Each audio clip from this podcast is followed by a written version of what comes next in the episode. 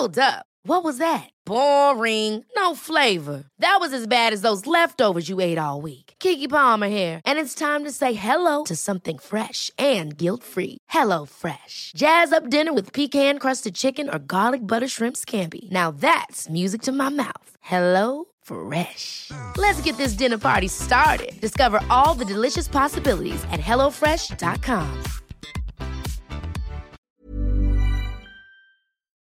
Heraldo Radio 98.5 FM, una estación de Heraldo Media Group, transmitiendo desde Avenida Insurgente Sur 1271, Torre Carrachi, con 100.000 watts de potencia radiada. Cada martes por la noche, los expertos se reúnen para debatir, polemizar, desmenuzar a la noticia y a sus protagonistas en un sitio único, diferente y sin censura. Esta es la mesa de análisis, a fuego lento, bajo la conducción de Alfredo González Castro, por El Heraldo Radio. Iniciamos.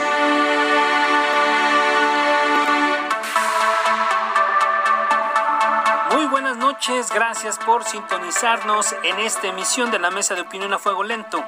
Soy Alfredo González Castro y este martes, como cada semana, transmitimos completamente en vivo desde nuestras instalaciones acá en el sur de la Ciudad de México por el 98.5 de su frecuencia modulada. Y como cada semana saludamos a todos los amigos que nos sintonizan en prácticamente la totalidad de la República Mexicana y allá en el sur de los Estados Unidos.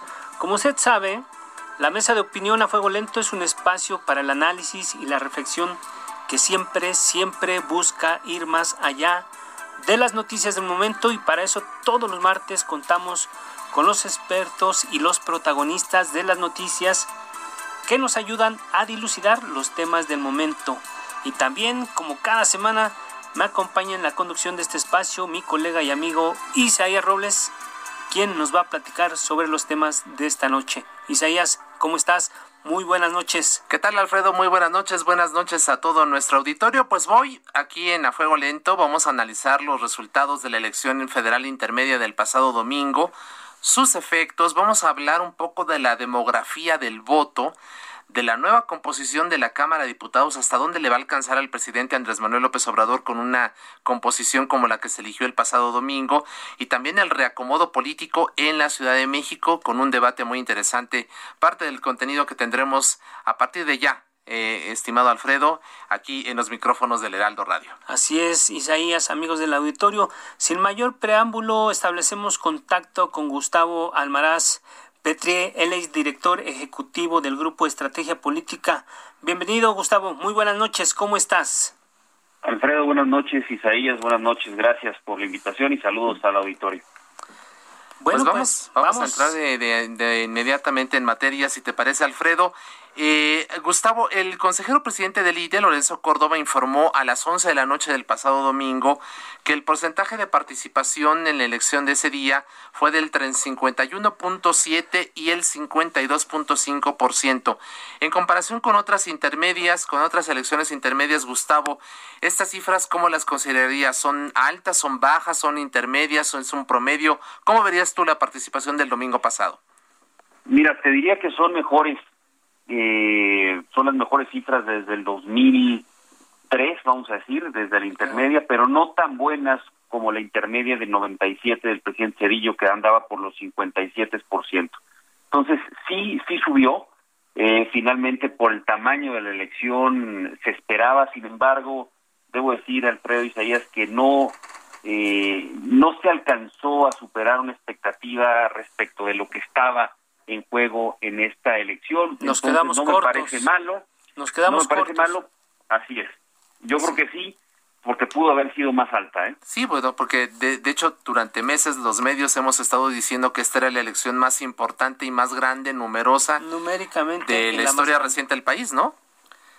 Sí, así es, y, y está en un 52% frente al 57% que se tuvo en el 97 en donde también hubo una un proceso de cambio importante, eh, pues yo sí pensé que de menos íbamos a andar llegando a esos números. Eh, la, los promedios, vamos a decir, de las intermedias andan en 47%, 45%, Entonces, pues cuatro puntos más, cinco puntos más, no, no me parece extraordinario, aunque bueno, sí es bueno que, que se haya roto la inercia, vamos a decir, de los 40%. Así es, Gustavo, y hay que recordarle a los amigos del auditorio lo que tú comentas precisamente. 1997, la primera elección de jefe de gobierno de la Ciudad de México, Cuauhtémoc Cárdenas, el, el personaje del momento.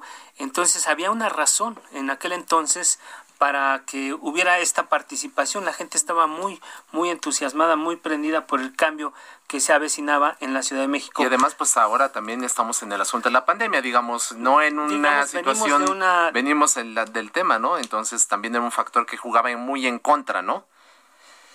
Pues sí, creo que es un factor que hay que considerar, ¿no? Sin embargo, ya, ya estábamos un poco dándole la vuelta a ese tema y y, no me parece que haya sido el factor determinante, pero sí creo que tiene razón Isaías, eh, pudo haber jugado eh, en algo, ¿no? Eh, ok, Gustavo Almaraz, ayúdanos a entender la demografía del voto. ¿Quiénes votaron más, mujeres u hombres, o en qué rangos más o menos de edad se estuvieron moviendo los sufragios que, que se dieron este, este domingo? Mira, hace falta todavía una serie de, de información te diría que bueno que uno de los principales datos es este tema, ¿no? El 52% de los 93.5 millones de mexicanos que pudieron haber ido a, votar. Hay un dato que, que, es relevante, un millón trescientos mil ciudadanos de 18 años votaron por primera vez. Este, les diría que el grupo de 18 a 39 años probablemente el grupo más importante en esta elección porque conforman el 48.8% de la lista nominal, ¿no? Eh, no tengo el dato de cuántos votaron, cuántos hombres y cuántas mujeres en la elección del 2018, el 66% de las mujeres salieron a votar, un 66%, perdón, eran mujeres y un 58 eh, eran hombres. Como siempre, la mujer poniendo el ejemplo de, de, de una actitud positiva cívica, pero no en esta ocasión no tengo eh, el dato todavía de cómo votaron, pero sí el rango de jóvenes, estos de nuevos votantes, un millón trescientos, y por supuesto que el rango más relevante de 18 a 39 que conforman el 48% del padrón.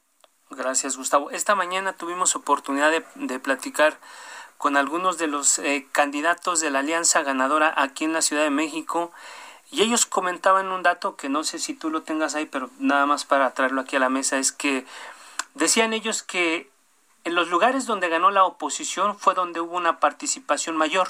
Citaban el caso específico de Iztapalapa. Dice, Iztapalapa fue una de las alcaldías que tuvo una participación más, más baja comparada con las otras alcaldías, 42%, y donde ganó la oposición estaban arriba del 50%, 52%.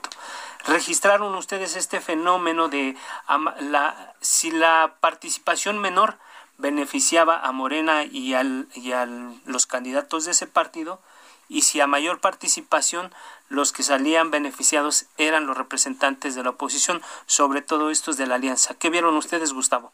E, es absolutamente correcto lo que lo que señalan. Por darte un ejemplo, Miguel Hidalgo 60.9, Coajimalpa 63.60. Este, ¿qué otro dato? Eh, Benito Juárez 63% eh, Milpalta 51, Gustavo Madero 50, este Iztacalco 50%, eh, por ejemplo Iztapalapa que mencionabas eh, Alfredo 43.3, Tláhuac 44.8 que fue donde ganó Morena. Eh, así es, ¿no? Entonces, si tienes un Miguel Hidalgo y un Coajimalpa con un 60%, 63%, y tienes un Iztapalapa y un Tláhuac con 45%. Sí, absolutamente es un buen dato y tienen razón.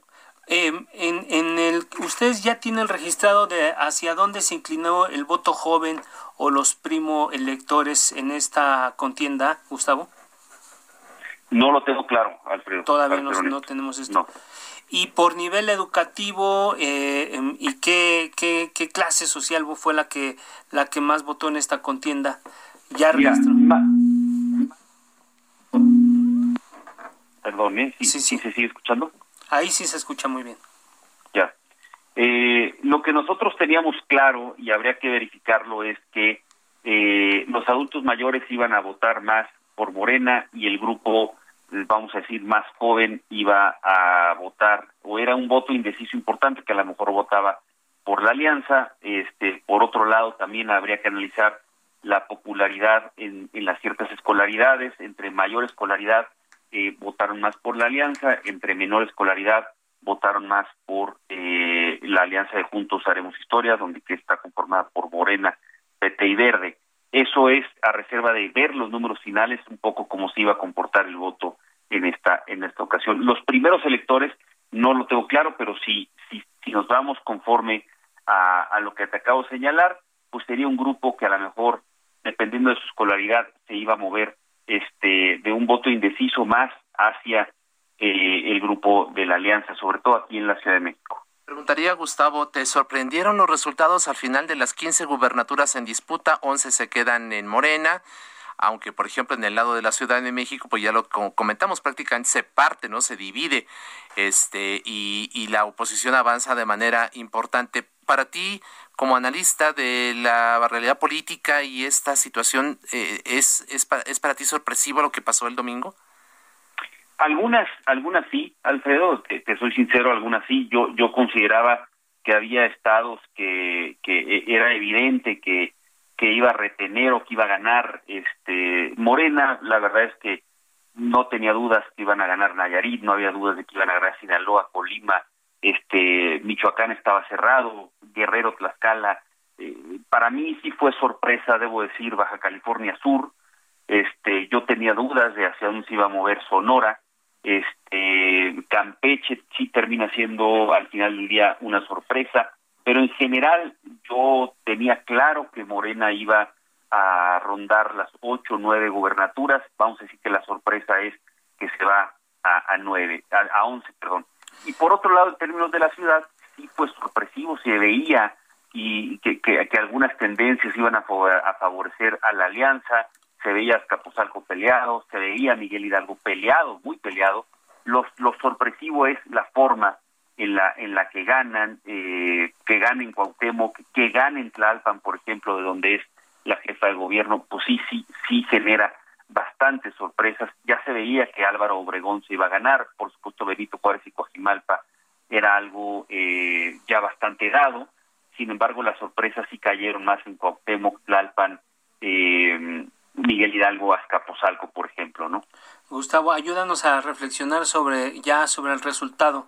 ¿Quién gana? ¿Quién pierde? ¿Quién queda igual? Eh, fue un, un ejercicio plebiscitario para el gobierno de Andrés Manuel López Obrador. Todas estas preguntas para, del anal, para el análisis, ¿no? De, de cómo lo estás viendo tú. Mira, yo, yo creo que tiene muchas conclusiones, ¿no? Te puedo decir, a ver, Morena es un ganador de la elección, sí, sí es un ganador de la elección, pero tiene eh, pues una victoria medio amarga, porque al final del día no logra alcanzar los números necesarios eh, para mantener ciertas mayorías relevantes en la Cámara de Diputados. Nosotros que nos dedicamos a analizar a fondo lo que es el Congreso, eh, sí vemos complicaciones en términos de cómo está conformado los números. Por darte un ejemplo, eh, Morena hoy tiene el control de la Junta de Coordinación Política por tener 253 diputados y la tiene por tres años. Hoy no la va a tener esa Junta de Coordinación Política simplemente por tener 199 diputados. Y la Junta de Coordinación Política va a tener que ser rotativa uh -huh. frente a los otros partidos y eso necesariamente hay que negociar y hay que transaccionar de manera diferente las cosas. Ese es un primer efecto, vamos a decirlo así, ¿no? Sí. Sin embargo, su avance en las gubernaturas es relevante. Morena hoy pasa a tener 17 gobernadores, pues sí, sí fue un buen día en términos de el avance en la parte de gubernaturas, pero por otro lado, pues es amarga la victoria cuando tienes un resultado como lo tienes aquí eh, en la Ciudad de México, en donde es el centro neurálgico, vamos a decir, del nacimiento de Morena y del partido del presidente. Por otro lado, creo que la alianza fue efectiva, probablemente un ganador en este tema es eh, Acción Nacional, pero también es medio amargo porque pierden estados importantes como Baja California Sur, que no se veía que lo fueran a perder. Me parece también que un perdedor, vamos a decir, de la elección es el PRI, al perder ocho gubernaturas. O sea, el PRI nunca había estado eh, en esos niveles de gubernaturas. Hoy solo tiene cuatro, pasó de 12 a cuatro, pierde ocho y pues es un descalabro bastante, bastante importante. no logra ganar nada. Avanza. Lo más sorprendente del PRI, perdón que te interrumpa, es el que el que se pierde la plaza del presidente del partido. Él viene acá, deja un estado eh, marchando bien, pero pues lo dejó perder. No pudo ni siquiera retener su estado. Eso yo creo que es parte del, del balance, ¿no crees, Gustavo? Así es, así es. Y cuando dices tú, creo que sí es plebiscitario, creo que sí lo fue, eh, pero no solo de la gestión del presidente López Obrador, sino de los gobiernos en lo individual. No, no perdamos de vista que esto es una elección local. Eh, y al ser una elección local, pues había gente pues que estaba a disgusto con el gobierno priista, panista, perredista en su estado, con el gobernador independiente. Eh, Colima, por ejemplo, nunca había sido gobernado por otro partido. 90 años de hegemonía del mismo partido, pues es evidente que había un voto antisistema ahí también que iba a evolucionar y que le ayuda al partido fuerte que hoy es, es Morena. Así eh, pues hay transición en, en, muchos de los estados, ¿no? Tenemos un, mapa nosotros en donde pasa Sonora a manos de Morena, Sinaloa hay transición, Nayarita hay transición, Michoacán hay transición. Entonces, sí fue plebiscitario, pero sobre todo a los gobiernos que tienen y pagaron el desgaste de gobernar eh, cada uno de sus estados. Así es. Gustavo Almaraz Petri, director ejecutivo del Grupo Estrategia Política. Muchas gracias por conversar con nuestro auditorio y estamos en contacto. Un enorme abrazo. Gracias a ustedes. Gracias. Ahí está esta primera opinión. Y bueno, si te parece ahora, Alfredo, vamos a analizar, ya hablábamos un poco de la Cámara de Diputados. ¿Qué va a pasar con los números que se lograron a partir de la elección del pasado domingo? Y para ello, pues vamos a establecer contacto ahora también vía telefónica con Fernando Duorak. Él es analista y consultor político, experto en temas legislativos. Fernando, ¿qué tal? Bienvenido, buenas noches. Hola, ¿qué tal, Alfredo? Buenas noches. ¿Qué tal, Isaías? ¿Cómo están? Muy bien, pues muchas gracias, gracias por estar nuevamente con nosotros y pues para seguirle con este análisis, eh, ya lo decía Isaías, la 65 legislatura de la Cámara de Diputados que entrará en funciones este primero de septiembre, ahí Morena tendrá hasta 203 tres diputados de los 253 que tiene hasta este momento esto según el conteo rápido del INE, que ya, ya daba, avanzaba, daba avances hace rato ya concretos sobre estos números, mientras que el PAN se quedará con 117, el PRI con 75 y el Partido Verde con 48 curules. Aquí, mm, ¿qué podríamos, cuál es tu primera lectura sobre esto, Fernando? Hoy el presidente Andrés Manuel López Obrador coquetea con el PRI y dice que si quiere alcanzar la mayoría calificada, podría recurrir a un sector del tricolor. ¿Ves que el PRI esté votando con Morena en la próxima legislatura? Bueno, primer tema, creo que la mayor parte de las mediciones de asientos o las comparaciones de asientos que se están haciendo de la legislatura que está por terminar a la actual se están basando en los asientos que están en este momento y eso puede inducir a mucho error. Por ejemplo, en 2018 Morena ganó al principio de la legislatura aproximadamente 191 asientos, que es muy similar a lo que está ganando ahorita. Ah, buen, buen dato, sí. ¿Por qué ganó la mayoría, la mayoría absoluta? Lo hizo por dos vías. Uno, naturalmente, los intercambios de legisladores que hubo por coaliciones, que es algo que es lo que trató el INE de combatir. Vamos a ver si lo logró en una, a través de un acuerdo. Y otra cosa muy importante, por cooptación de legisladores. Es decir, un buen grupo de legisladores se pasaron a ya sea al PT o ya sea, ya sea este, del, este, del PT a Morena o del PRD a Morena. Hubo naturalmente un cambio de partidos al inicio de la legislatura. Por lo tanto, creo que la primera gran lucha de Morena es tratar de, de repetir esa hazaña e inflar su propia mayoría, que no necesariamente tiene que ver con la con lo logrado en las urnas, sino en la capacidad que tenga de cambiar, de lograr que un número significativo de legisladores, primero obviamente de la coalición gobernante y luego de otros partidos se sume. Por lo tanto, estoy todavía estamos en veremos y vamos a comenzar a ver si eso sucede o no, más o menos por ahí de la primera, segunda quincena de agosto. Dicho eso, Morena con coalición va, va, va a ser mayoría simple. ¿En qué nos referimos? Obviamente el verde va a incrementar sus costos de negociación, como ya lo anunciaron. Y la pregunta es, ¿qué tanto vamos va a ser el, el grupo del Frente de Va por México un freno a las reformas constitucionales? Y aquí también veo muchas condicionantes. Por ejemplo, para reformar la Constitución se requiere de la mayoría más uno de las legislaturas locales como parte del constituyente permanente. Y ahorita Morena tiene, ganó 19 congresos locales.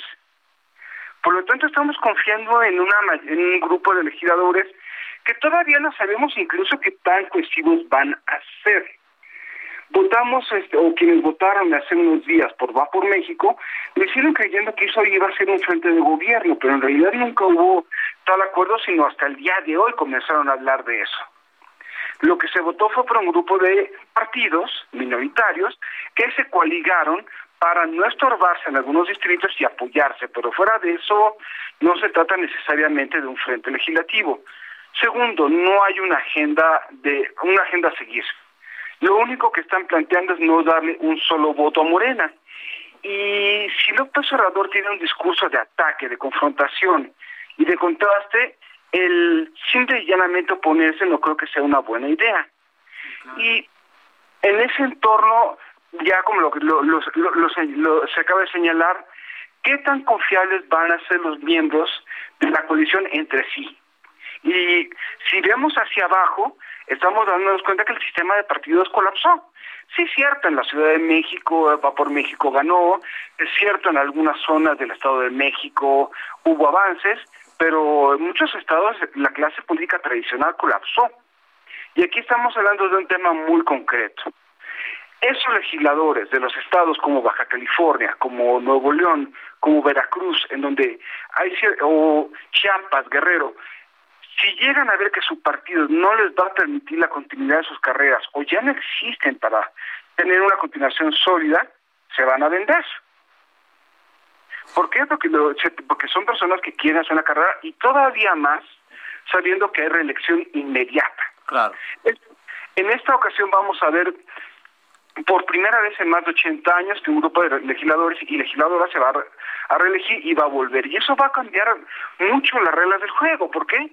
Porque quienes regresen van a ser un poco más fuertes en sus distritos. Así es. Fernando, ¿cómo ves tú la, la, la participación futura de Movimiento Ciudadano, su comportamiento? Y en San Lázaro ellos van sin alianza. ¿Cómo ves tú? Porque también en buena medida pueden ser ahí el fiel de la balanza, ¿no? Pueden ser el fiel de la balanza naturalmente y Movimiento Ciudadano desde 2018 se desmarcó tanto de Morena como de, la oposición. Recordarán ustedes que en pleno 2018, en cuanto inició la legislatura que está por terminar, lanzaron un spot diciendo, diciéndole a López Obrador que tenían los votos de Movimiento Ciudadano si deseaban bajar el precio de la gasolina. Así es. Han estado haciendo una estrategia de, diferenciación y aquí, y aquí hay, algo que hay que resaltar.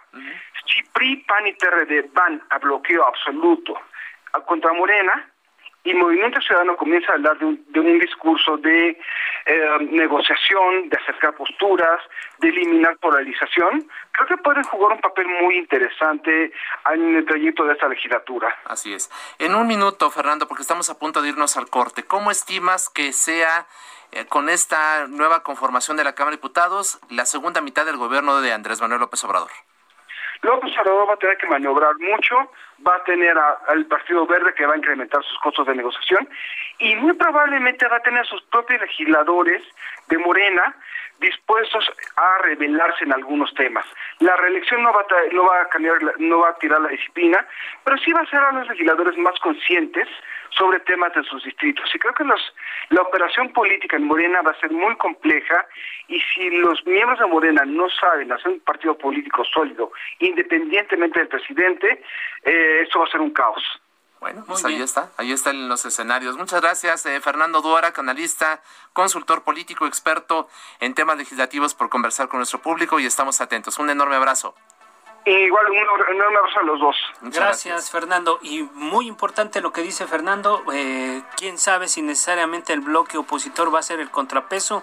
MC podría jugar el papel de, partido bisagra en esto que en estas negociaciones futuras en el Congreso, Isaías, amigos del auditorio, estamos haciendo un corte, vamos a, una pausa y enseguida regresamos. Así es. Le pedimos que no le cambie porque a partir de este momento vamos a tener un debate importante aquí con dos representantes del PAN y de, y de Morena sobre lo que ocurrió en la Ciudad de México. Así que quédese con nosotros, no le cambie. Volvemos, estamos en A Fuego Lento en el Heraldo Radio.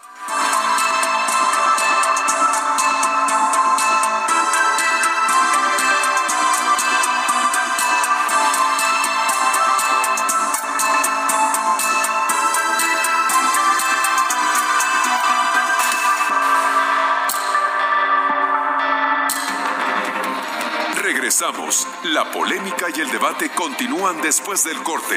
No se vaya. Heraldo Radio.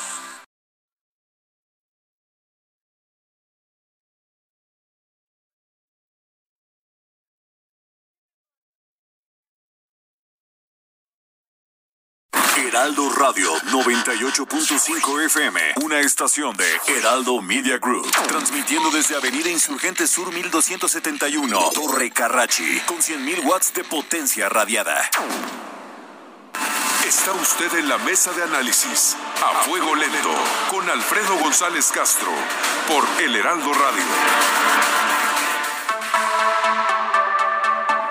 Muy buenas noches, estamos de regreso, son las 9 de la noche con 30 minutos en el centro de la República. Volvemos a esta mesa de opinión a fuego lento. Les recuerdo que transmitimos completamente en vivo desde nuestras instalaciones acá en el sur de la Ciudad de México por el 98.5 de su frecuencia modulada y que además nos puede sintonizar en prácticamente toda la República Mexicana y allá en el sur de los Estados Unidos. Regresamos del corte, Isaías, estamos hablando, haciendo un balance del resultado de la elección del domingo pasado. Así es, y bueno, pues para entrar en materia directamente, podríamos decir algo así como que un tsunami arrasó a la Ciudad de México y de 14 alcaldías que estaban originalmente gobernadas por Morena, los resultados del domingo provocarán que ahora sean solamente siete. La oposición, en cambio, pasó de gobernar Benito Juárez y Coajimalpa a nueve demarcaciones. Para analizar las razones y consecuencias de este resultado electoral, se encuentran aquí en la cabina del Heraldo Radio, Andrés Ataide, líder del PAN en la Ciudad de México, y José Luis Rodríguez, vicecoordinador de Morena en el Congreso Capitalino. A ambos, muchísimas gracias por su confianza y su tiempo y por estar con nosotros. Bienvenidos. Al contrario, muy buenas noches. Muy contento de estar aquí y de compartir micrófono aquí con José Luis. Gracias, Andrés. José Luis, buenas noches. Gracias por, la, gracias por la oportunidad y por tener esta posibilidad de intercambiar puntos de vista de lo que ha sucedido en el proceso de la Ciudad de México. Pues lo que podríamos abrir, eh, abrir esta conversación es voto de castigo. Este fue producto de una campaña de desprestigio, como dijo la jefa de gobierno Claudia Sheinbaum, o peor aún, de una campaña de odio, como dijo el presidente Andrés Manuel López Obrador. A ver, José Luis, ¿qué ves tú con, con estos planteamientos que nos hacen dos personajes muy importantes para Morena o en Morena? Bueno, eh, considero que son múltiples los factores que nos llevan a tener este resultado en la Ciudad de México. Creo que vale mucho la pena eh, señalar como punto positivo el hecho de la participación ciudadana, una participación alta, lo cual es verdaderamente favorable para todas las fuerzas políticas de la Ciudad de México porque siempre estamos pugnando por esa posibilidad de tomar parte en las acciones y en las decisiones de gobierno. Creo que el hecho de ejercer el voto ahora un porcentaje superior al 50% es verdaderamente significativo. Es algo que tenemos que escuchar, que tenemos que ver. Hay zonas donde incluso la participación fue superior al 60%. Y también me parece que eso vale mucho la pena analizar. Claro que son múltiples los factores, las decisiones de las dirigencias de los partidos al momento de definir las candidaturas las acciones que se realizan en los gobiernos eh, actuales a nivel eh, local. Por supuesto que también las personas eh, candidatas, si teníamos o no una aceptación en territorio, creo que vale la pena señalar que son múltiples los factores. Sí considero que existió también una campaña bien orquestada no en este proceso, sino que ya viene de mucho tiempo atrás de polarización que tiene que ver con eh, la radicalización de las posturas en una ciudad como la nuestra se vive de manera mucho más intensa. Aquí donde la participación es mucho más activa, claro que te obliga a tomar partido y te obliga a no ser indiferente. Creo que eso también vale la pena, el tener claridad en, en las posturas que se van tomando. Me parece que analizar lo que sucedió el día domingo. También es un tema de pluralidad, refleja que esta ciudad, eh, históricamente, esta ciudad eh, se renueva. y yo creo que esta ciudad manda mensajes cada proceso electoral que deben de ser analizados y da una posibilidad de saber qué es lo que está pasando porque hay algo que se debe de corregir. A mí me parece que la doctora Sheinbaum es una mujer extraordinariamente trabajadora que estar al frente de esta ciudad ha dado la pauta de avanzar en cosas muy importantes, pero falta un mecanismo que nos eh, permita comunicarlo de mejor manera o que nos permita hacer que eso también llegue al territorio. Creo que vale mucho la pena reflexionarlo también sobre la base de que aquí somos una ciudad que no está en un color. Esto es una ciudad que, que tiene causas, que se renueva y que tiene una comunidad activa y que también cuando levanta la voz hay que escucharla. Claro, Viva, Andrés Santar, eh, líder del PAN en la Ciudad de México, el crecimiento de la oposición en la Ciudad de México es producto de esta campaña de desprestigio, de una campaña de odio. A mí me da mucha curiosidad que el pronunciamiento primero de la jefa de gobierno sea más en calidad de líder de partido y no en calidad de jefa de gobierno. Yo invitaría a la jefa de gobierno de manera muy respetuosa, pero al mismo tiempo muy enérgica, a que antes de criticar a la oposición por el resultado electoral del domingo, más bien ejerza, entre a un ejercicio profundo de autocrítica. Yo diría que hay tres factores que explican el resultado electoral del domingo pasado. El primero, Morena ganó y ganó bien hace tres años, en el 2018, pero en ese triunfo ofreció una caja, una caja supuestamente llena de esperanza. Y el que vive en la Ciudad de México al momento de abrir esa caja descubrió lamentablemente que la caja venía vacía. Por supuesto, tiene que ver con una decepción del gobierno de la, hacia el gobierno de la ciudad y sobre todo hacia los gobiernos que Morena encabeza en las alcaldías. Segundo, como bien decía José Luis y coincido, la altísima participación, de hecho una participación histórica para hacer una elección intermedia en la ciudad, más del 50%. Y está demostrado que a mayor participación, mejor le va el PAN. Y yo creo que ese es un segundo gran factor. Hay lugares en donde la, participación está arriba del 60%. O sea, eh, aquí y ahí gana la oposición. Ahí gana la oposición. Y donde hay menos participación son las alcaldías que sostiene Morena. Y tercero, yo creo que la alianza va por la Ciudad de México, hizo un tremendo esfuerzo, siempre mejorable, pero un tremendo esfuerzo por proponer candidatas y candidatos que aunque no pertenecieran a partidos políticos y no respondieran a los intereses de las cúpulas partidistas, más bien son activistas, son ciudadanas y ciudadanos que conocen su territorio y que eso potenció que el PAN de la Ciudad de México en particular sea el único partido en toda la ciudad que creció en todos los distritos y en todas las demarcaciones. Y por eso nuestra primera declaración tiene que ver con dos cosas. Primero, tenemos que devolver esa confianza, no podemos ofrecer menos con buenos gobiernos. Ese es el mandato del electorado en la ciudad. Y segundo, si logramos buenos gobiernos, vamos por la jefatura de gobierno en el 2024. Así es. Un factor que no podemos dejar de, de mencionar tiene que ver con el asunto de lo que ocurrió, el descarrilamiento de la línea 12 del metro. ¿Qué tanto influyó la toma de decisiones a partir de este fenómeno en lo que ocurrió el domingo pasado. El descarrilamiento de Morena es producto del colapso en la línea 12. Eh, José Luis Rodríguez, ¿qué opinas?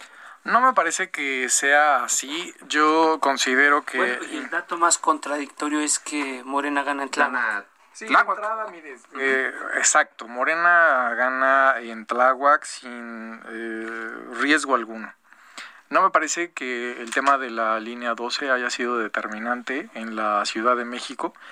Sí considero que esta alianza, esa alianza que se generó, que no fue una alianza ideológica, fue una alianza que no generó propuestas, que no hizo planteamientos, que solo focalizó el esfuerzo en la crítica directa, claro que muestran un avance. El PAN eh, avanza en la Ciudad de México, pero no en las nueve alcaldías. El PAN avanza en Azcapotzalco, en Álvaro Obregón, ya tenía Benito Juárez y avanza en Miguel Hidalgo, tendrá cuatro de nueve. Somos el único partido, José Luis, que en términos de votos y de porcentajes crecemos en todos los distritos y en todas las demarcaciones. Claro, pensando que en la elección de 2018 obtuvieron solo dos de 33 distritos. Por supuesto que tienen un avance. Planteándolo de esa manera, por supuesto que sí. A mí me parece que eh, creo que vale la pena contextualizarlo. No considero que la alianza tenga ese futuro hacia el 24. Creo que el fútbol, alineación que mm. gana, repite. Pero no necesariamente. Gobiernos. no necesariamente. El triunfo lo, lo reflexionaba hace rato. ¿Es cualitativo o es cuantitativo? ¿O habría que ponderar. Yo creo que es, cualitativo dependerá de los buenos gobiernos que podamos ofrecer. Yo creo que dependerá justo de la población y es de lo que mencionaba en la primera de las intervenciones. Tiene que ver con escuchar las causas, tiene que ver con encontrar este eco de la ciudadanía en la representación popular y en quienes están al frente de los gobiernos. Creo que vale mucho la pena eso porque no da la pauta. Yo creo que pensar que el 21 definió el 24 es un gran error bajo ninguna circunstancia. Yo considero. Andrés decías, Andrés decías tú que, repetir la fórmula. Tú hablabas ya de repetir el. Siempre y cuando hay una condición necesaria para que la alineación funcione rumbo al 24 y coincido con José Luis, el 24 no está definido. Pero si la oposición, si la alianza va por la Ciudad de México, ofrece buenos gobiernos en estas nueve, ojalá sean diez porque Xochimilco está en, en empate técnico. Ojalá sean 10, pero si ofrecemos buenos gobiernos, por supuesto que vamos por la ciudad. Y yo ahí me voy a atrever a diferir de José Luis. Claro que el accidente, que la tragedia evitable de la línea 12 en la estación Los Olivos influyó. Nosotros teníamos medido que previo a la tragedia evitable, ¿por qué digo evitable? Porque fue decisión del gobierno en estos tres años disminuirle al metro más de dos mil millones de pesos por supuesto que tiene una explicación. dicen que el tema del mantenimiento no fue el que ocasionó, no sé fue un tema estructural, ¿no? Eh, hay que darle mantenimiento. Y si les disminuyes dos mil millones de pesos, eso explica por qué sucedió lo de la línea 12. Previo a lo de la línea 12, la, la, la, oposición, nosotros en Alianza eh, por la Ciudad de México, ya veníamos creciendo y Morena ya, Morena ya venía decreciendo. La línea 12 me parece le permitió al electorado terminar de comprender y de entender que esa caja supuestamente llena de fe y de esperanza más bien se traduce en una falsa austeridad, en no llevar políticas públicas que solucionaran los problemas de la ciudad. Y hoy el reto que tiene la oposición, que además hay que decir, la composición del Congreso de la ciudad cambió radicalmente, murió, hoy murió, por fin, después de tantos años, muere la etapa en la que el Congreso de la Ciudad de México es oficialidad de partes del, del gobierno de la ciudad. Muere. Y en ese sentido vamos a tener que discutir y hacer política. Yo concluyo para escuchar a José Luis diciendo lo siguiente. Hay dos maneras de ejercer el poder. La primera es con humildad, haciendo política escuchando incluso al que piensa distinto a ti. Y ahí la segunda es con prepotencia y soberbia, sin escuchar a quien no piensa distinto a ti. Claudia optó por la segunda. Ojalá ahora opte por la primera. Le vamos a extender la mano a la jefa de gobierno para que entre todas y todos construyamos una mejor ciudad. ¿Se acabó la oficialidad de partes? Jamás. La primera legislatura del Congreso de la Ciudad de México se caracterizó por el respeto a la pluralidad. Jamás Morena impuso una sola de las votaciones. Todas las leyes fundamentales de esta ciudad han sido construidas en colectivo, desde seguridad ciudadana, por, el traslado de la Procuraduría Capitalina a Fiscalía, participación ciudadana, el presupuesto de la ciudad aprobado en 2018 para 2019, aprobado en 2019 para 2020, 2020 para 2021, contó con todos los votos de todas las fuerzas políticas. Ningún tema fue determinado en el Pleno por una sola de las fuerzas políticas, aún teniendo las posibilidades de hacerlo. Jamás lo que decidimos en el grupo parlamentario siempre fue priorizar el diálogo porque estamos convencidos de que el escuchar a todas las fuerzas lleva a un proceso de legitimidad. No necesitamos leyes que se saquen con mayorías, porque esas leyes están condenadas al fracaso.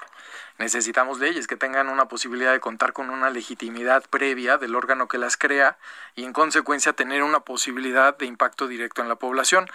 No considero que el Congreso de la Ciudad de México, en su primera legislatura, haya sido una oficialidad de partes. Considero que el Congreso, en su segunda legislatura, va a tener una actividad política mayor, sin duda alguna, por la manera en la que vamos a integrarlo, pero tendremos la pauta de seguir avanzando en esa reconstrucción jurídica de esta ciudad. Venimos de un régimen estatutario de años, la primera vez que tenemos la oportunidad de estar trabajando bajo un régimen de principios, de valores, de carácter constitucional, y creo que eso vale mucho la pena y no se logra con una sola fuerza política.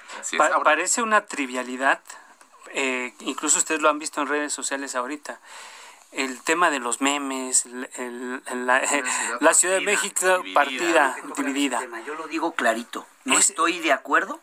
Es que es importante. En decir que la Ciudad de México es de un lado y del otro. No estoy de acuerdo. La Ciudad de México somos todas y somos todos. Y hoy el reto, y por eso insisto, le extendemos la mano a la jefa de gobierno, es construir una mejor ciudad entre todas y todos.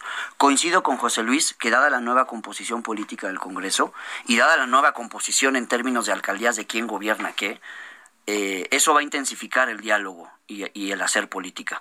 Pero, pero ¿cómo, ¿cómo tú te das cuenta que qué prioridades tiene un gobierno? A mí me lo enseñaban en la escuela, con el presupuesto. Ahí tú te das cuenta qué prioridades tiene el gobierno, viendo a dónde manda la lana, el recurso público.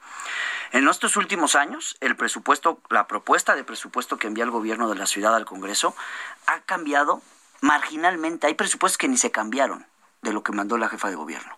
En años anteriores, a pesar de que el PRD tenía también amplia mayoría, yo estuve en la legislatura pasada, no había presupuesto que pasara como lo envía el gobierno. Se discutía y se modificaba.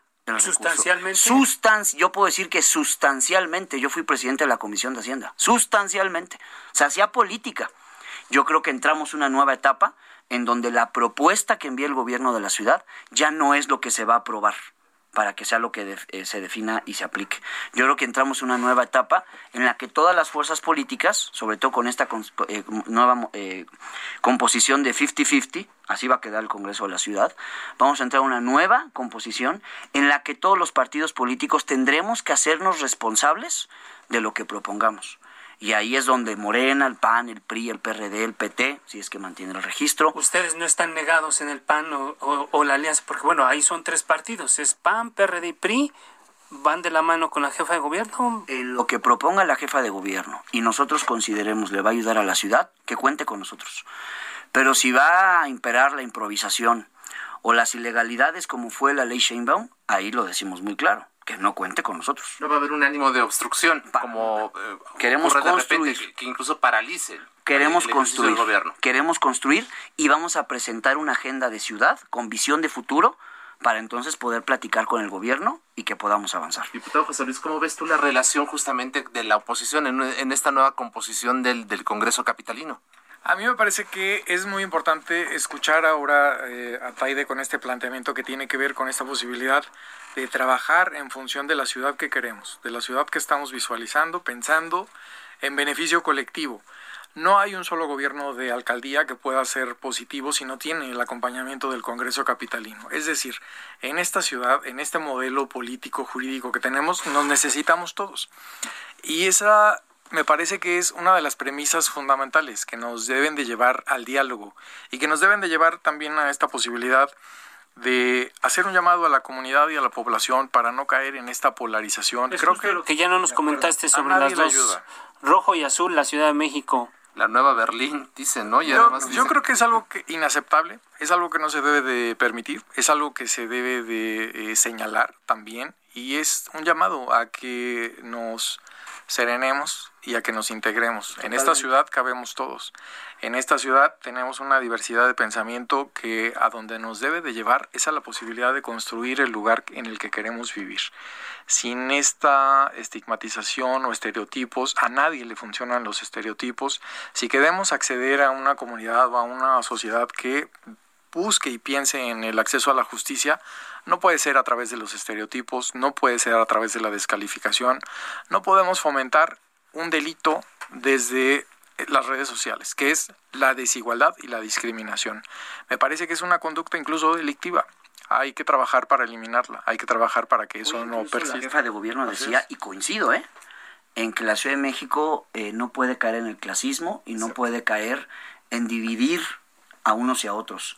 Ella decía, y con razón, la apoyo, en que en la Ciudad de México hay mucha desigualdad y que una de las prioridades de las siguientes alcaldías y del propio gobierno de la ciudad es disminuir esa, esa desigualdad. Con esa agenda, que la jefa de gobierno cuente con la oposición. Es ahí a donde vamos, a una ciudad incluyente, es una ciudad que tiene que ver con esta posibilidad, es una ciudad humanitaria. Entonces es ahí donde vamos. Ustedes, estamos hablando al calor de la, de la elección, de las campañas, todavía estamos con la adrenalina arriba, pero yo creo que el siguiente paso es el tema de la agenda legislativa y la agenda de la ciudad, ¿no? Hay temas importantes en, en, la mesa, que incluso el tema de la seguridad, el tema de la reactivación económica en la Ciudad de México, a partir, venimos de la pandemia más fuerte de, de los últimos tiempos. En términos de agenda, ¿qué estás planteando? ¿Qué estás viendo tú? nosotros presentamos... y la otra importante, eh, decíamos, perdón, la otra importante, hicieron una, una alianza electoral, pero todas las fuerzas políticas que están juntas en este en esta alianza irán con el mismo con la misma agenda porque nadie ha hablado de agenda ¿eh? solamente hablan de, de alianza electoral. Nosotros, al momento de tejer esta alianza había mucho escepticismo crítica al, al, comienzo porque en efecto hay temas en los que el PAN el PRI y el PRD no coincidimos pensamos diferente. Pero logramos tejer de tal manera que comprendimos que el bien mayor de la ciudad era equilibrar el poder público en la ciudad y no solamente ya lo logramos, Eso, ya, está, ya, está, sino que además presentamos una agenda, una plataforma para la ciudad.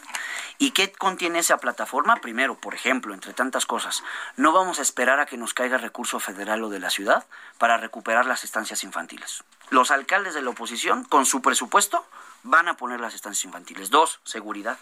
El modelo de blindar Benito Juárez, que hoy tiene a Benito Juárez como la demarcación más segura de la ciudad en el número y en percepción ciudadana, todos los alcaldes de la oposición van a importar ese programa y van a blindar su demarcación. Y tercero, y no menos importante, el tema de disminuir el gasto corriente y meterle al gasto de capital o de infraestructura, que es el que detona no solo crecimiento, sino también desarrollo económico, es decir, empleo y empleo bien pagado. Los alcaldes y las alcaldesas electas de la Alianza Va por la Ciudad de México de lleno le van a entrar esa materia y en términos legislativos, el que coordine el próximo esfuerzo del grupo parlamentario del PAN presentará igualmente una agenda en estos temas para platicarlo con el gobierno y con el grupo parlamentario de Morena y poder entonces presentar iniciativas de ley y que resuelvan los problemas públicos de la ciudad. ¿Coinciden con esa agenda, José Luis? A mí me parece que, por supuesto que podemos tener coincidencia en la posibilidad de disminuir gasto corriente en las alcaldías y aperturar la posibilidad de otras, otras políticas públicas de bienestar. Si las alcaldías en esta primera etapa no decidieron aperturar dentro de sus áreas de bienestar el acompañamiento y el apoyo para las estancias infantiles fue una decisión de cada uno de los alcaldes. Se hizo el planteamiento desde 2019 que deberían de haberlo lanzado desde las alcaldías porque podían hacerlo y no tomaron esa, esa posibilidad.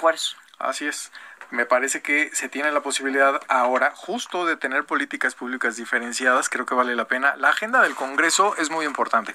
Tiene que ver con la posibilidad ahora de avanzar en temas que son clave tuvimos la posibilidad de concretar eh, en la primera etapa de la planeación, pero viene ya la operación real del Instituto de Planeación, viene la integración de su consejo, viene la posibilidad de analizar y discutir qué pasa con el espacio público, viene la posibilidad de analizar. significativos en, en la agenda o, el Congreso o no? no? sí, tiene dos claro pendientes que, sí. que mandata la Constitución de la ciudad y que no se ha sacado, ¿eh?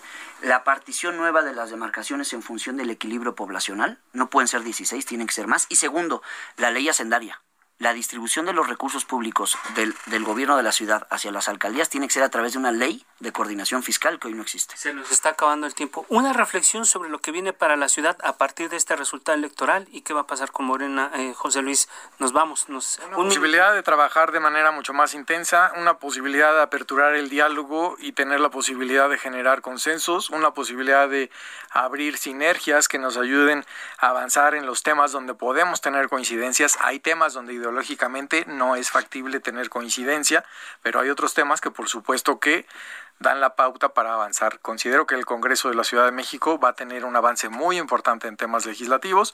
Creo que la pluralidad en las alcaldías es una bocanada también de aire a esta ciudad y creo que nos obliga también como partido, como Morena, a replantear nuestro mecanismo de trabajo, de comunicación y de cercanía con la comunidad, con la gente. Este proyecto político de transformación tiene camino, tiene futuro y hay que seguir avanzando en él. Andrés Ataide, líder del PAN en la Ciudad de México. Nosotros eh, abiertamente agradecer la confianza que recibimos el domingo pasado. El PAN de la Ciudad de México más que duplicó los espacios, la votación que tuvimos respecto al 2015 y 2018. Primero que nada, agradecer ese voto de confianza y segundo, decirles a todas y a todos los que nos escuchan que no les vamos a fallar, que se va a notar la diferencia, que va a haber un cambio de rumbo para bien en estas alcaldías, en estos distritos que ganamos y que la responsabilidad y el deber del PAN de la Ciudad de México no es menor, que cuenten con nosotros y que a través de buenos gobiernos y que a través de un espíritu de colaboración en el, en el Congreso de la ciudad va a haber iniciativas y políticas públicas que ayuden a resolver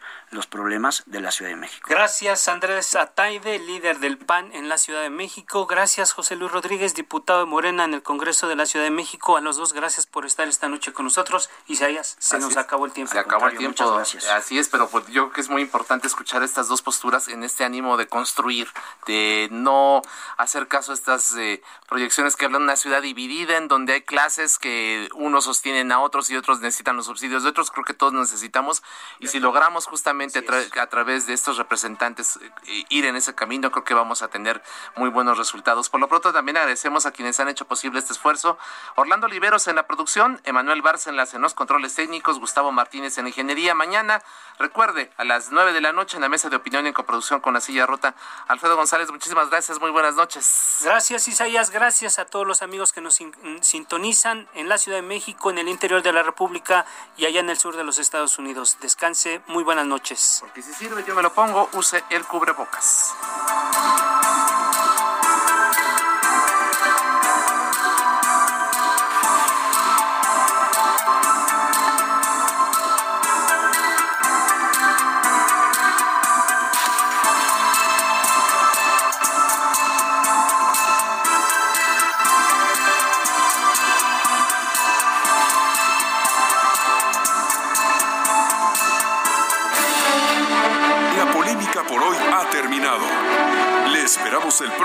Para que junto con los expertos analicemos la noticia y a sus protagonistas en la mesa de análisis a fuego lento, lento por El Heraldo Radio, con la H que sí suena. Heraldo Radio, la H que sí suena y ahora también se escucha. Hey, it's Danny Pellegrino from Everything Iconic. Ready to upgrade your style game without blowing your budget? Check out Quince. They've got all the good stuff shirts and polos, activewear, and fine leather goods, all at 50 to 80% less than other high end brands. And the best part? They're all about safe, ethical, and responsible manufacturing.